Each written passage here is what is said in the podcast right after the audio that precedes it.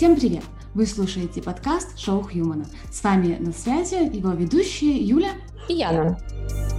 Итак, сегодняшний наш выпуск э, нашего, нашего сезона про экстремизм, про антиэкстремизм, про законодательство и все, что с этим связано. Э, с нами сегодня снова будет э, наша экспертка Наста Лойка, которая в теме антиэкстремизма, экстремизма в Беларуси знает, если не все, то очень многое. И с Настой мы сегодня поговорим о том, как бы так сделать пост в социальных сетях и случайно не стать экстремистом или экстремисткой. Наста, привет. Привет-привет что точно вот уже на данный момент 100% нельзя постить в социальных сетях. И если это запостить, что нас ждет, какая э, ответственность? Надо, наверное, понимать, какая все-таки наша задача, потому что э, за наши посты, публикации в социальных сетях могут быть разные последствия.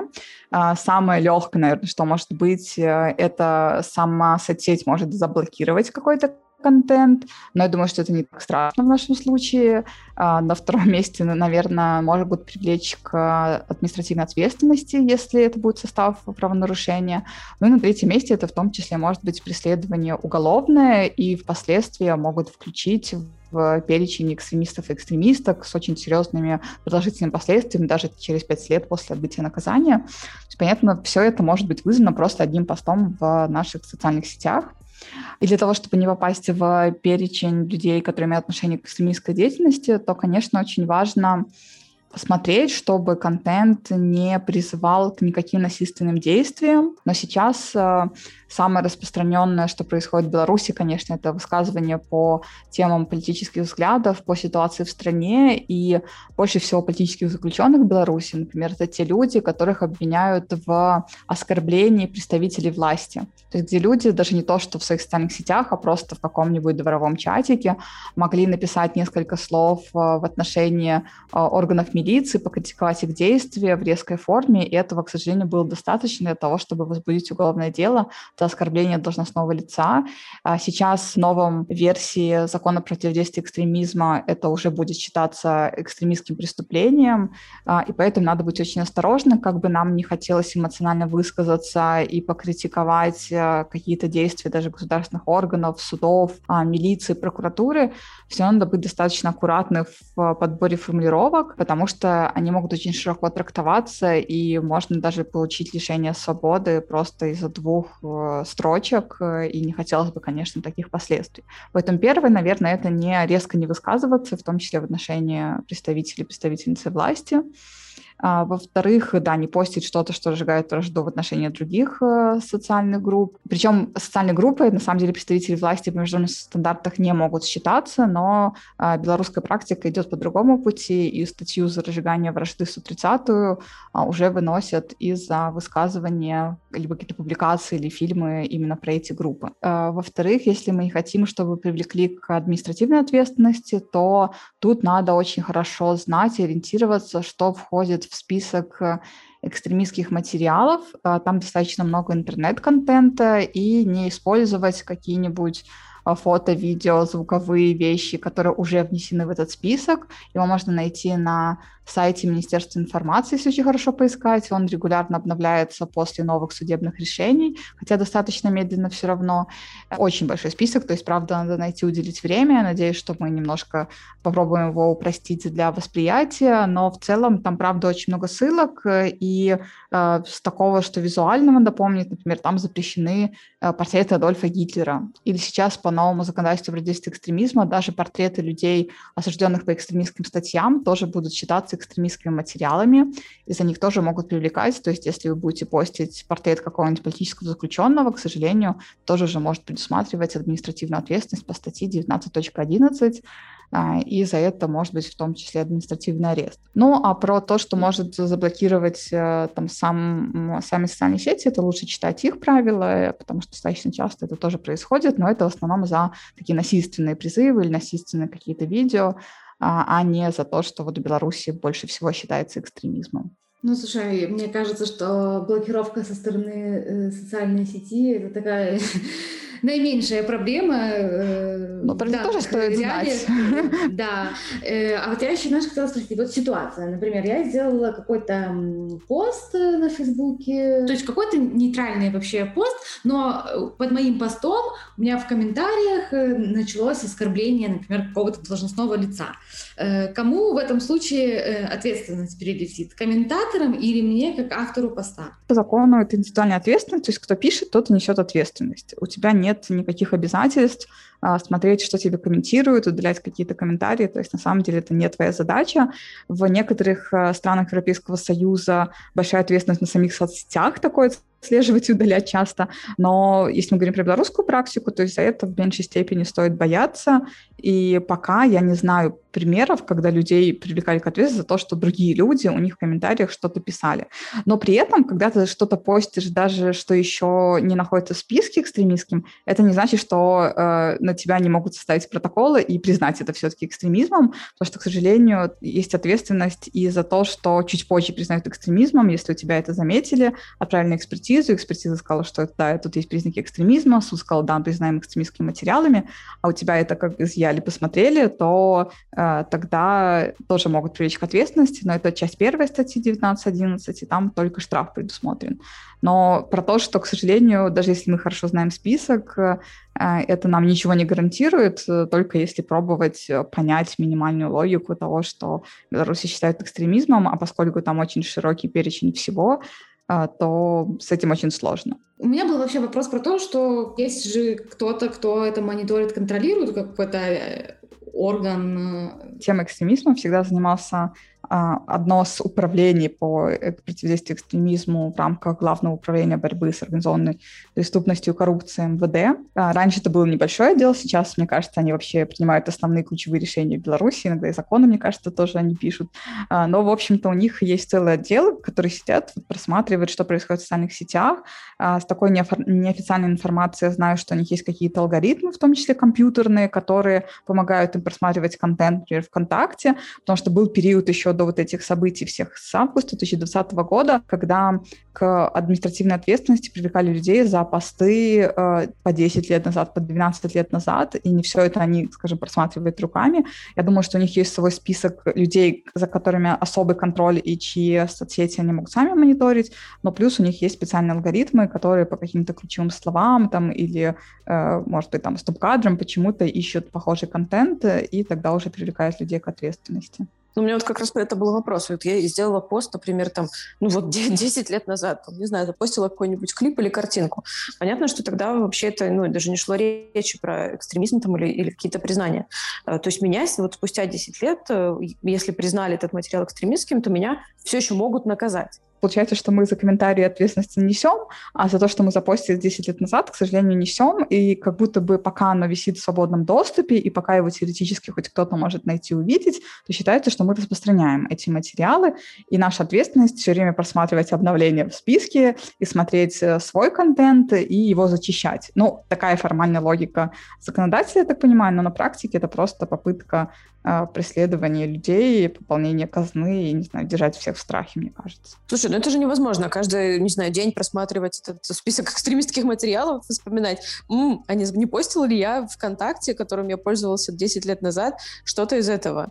Ну, то, есть это же какой-то бред. Ну, конечно, бред. И мне кажется, что даже в нашей репрессивной системе, если бы сначала они выносили какие-нибудь предупреждения или рекомендации удалить, и потом привлекали хотя бы, если человек не удаляет, это было бы хоть минимально более логично, но получается на практике, что у них чуть-чуть другие цели и задачи, и а, вот так и происходит. Но это была тенденция, как я уже говорила, до вот событий августа 2020 года. Мне кажется, что сейчас они немножко заняты другими вещами, и, к сожалению, они больше следят за тем, что как люди критикуют э, действия государственной власти, где-то можно уследить какое-нибудь оскорбление, э, и больше вот по этой части следят, чем за там, то, что ты постила 10 лет назад. Но я очень надеюсь, что сейчас будут на это меньше обращать внимание, но формально такие факты привлечения были окей, если оставим эту тему, у меня, конечно, тут много вопросов по поводу там, права на свободу выражения мнений, как это вообще сочетается. Я понимаю, что вообще никак не сочетается.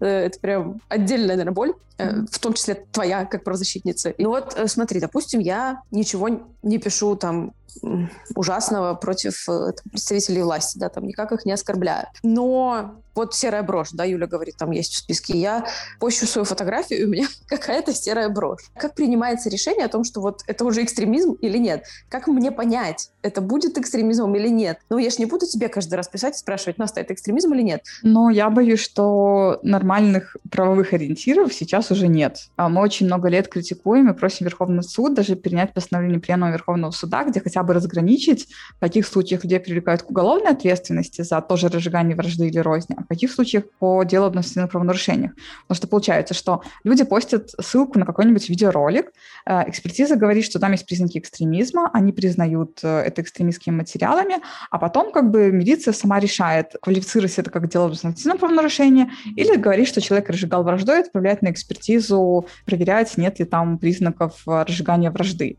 Это, по сути, решает милиция, и если экспертизы говорят, что да, разжигает, уголовное дело. Если говорит, что нет, не разжигает, тогда они делают дело об административном правонарушении. Это не совсем правильный подход, потому что суды потом проглатывают все, что угодно, и, конечно, по идее, должны быть более четкие критерии. Но более четких критериев нету, и Почему мы критикуем наличие самого даже этого списка экстремистских материалов? Потому что есть международные стандарты плюс-минус про свободу высказывания, э, достаточно хорошо разработаны. Есть такой рыбацкий план там, противодействию нацизму и всяким вот таким нехорошим вещам. И они предлагают оценивать вот такие высказывания, насколько они, правда, заслуживают ограничения в публикациях по шести критериям. Да, что и суды, там, и все органы должны этими шестью критериями э, следовать. И там, например, есть про то, что надо смотреть контекст высказывания, высказывания, надо смотреть охват публику, личность самого автора, какие могут быть последствия. То есть, действительно, делать такой серьезный анализ, и что это именно в компетенции судов в первую очередь. А, но получается, что у нас ни на каком уровне это никто не рассматривает, у нас формальный подход. Ты постишь, э, не знаю, фото Гитлера и говоришь, что это плохой человек, все, неважно, что ты имела в виду, какой у тебя посыл, если портрет есть в списке экстремистских материалов, автоматически тебя притягивают к ответственности по части 2 статьи 19.11 КАП, и никого как бы это не волнует. То есть такой формальный бюрократический подход, конечно, он э, очень людей расстраивает в том плане, что люди перестают доверять праву, не видят никаких ориентиров, не могут ничего понять, и потом выбирают, не знаю, насильственные действия. То есть формально само государство э, из-за того, что ослабляет правовые механизмы, людей подпихивает к таким более радикальным действиям и радикализирует общество. Да, потрясающе. Слушай, а вот э, ты говоришь, что есть специальные комиссии, которые там принимают решение о том, что такое экстремизм, да? А знаешь ли ты что-нибудь о работе этих комиссий? Кто там в этих комиссиях? Как они принимают решения? Как это вообще происходит? С 2008 года уже материалы признаются экстремистскими, а специальные комиссии появились только в 2014 году. А, есть республиканская большая э, вот эта комиссия, и есть областные. Причем мы более-менее еще нашли список, кто входит в республиканскую. Там входят только все чиновники, все люди, которые работают в государственных органах. А когда мы делали запросы в областные э, исполнительные комитеты, они вообще никакой точной информации про них не дали, дали только про количество, кто-то дал немножко информации про количество обращений к ним, но кто входит в комиссии, они очень сильно прячут эту информацию. Вот недавно я даже поняла, почему, потому что э, была недавно шумевшая история с книжкой «Белорусский Донбасс» журналиста Игоря Лиша и Екатерины Борисевич Андреевой, которая сейчас политзаключенная. Э, и вот э, эту книжку, экспертизу э, делала несколько человек с Минской областной комиссии, и там оказались идеологи, историк, один журналист с государственного медиа, и в том числе там был начальник Минского областного ОМОНа. Да, то есть уровень экспертной комиссии, и там вообще экспертное заключение было на две страницы, но это не помешало суду все равно признать эту книжку экстремистским материалом. Вот мы видим, кого туда приглашают, э, и можно уже представить, э, какие будут заключения этих экспертных комиссий. Профильного понимания, что такое экстремизм, вообще у них нету. Мы спрашивали в обращении, э, проходят ли они какую-то специальную подготовку по этой теме, на что они сказали, да, мы иногда ездим на профильное обучение в Россию, никаких методичек по определению у них нету, и зная российскую практику, российский опыт, от этого становится только грустно.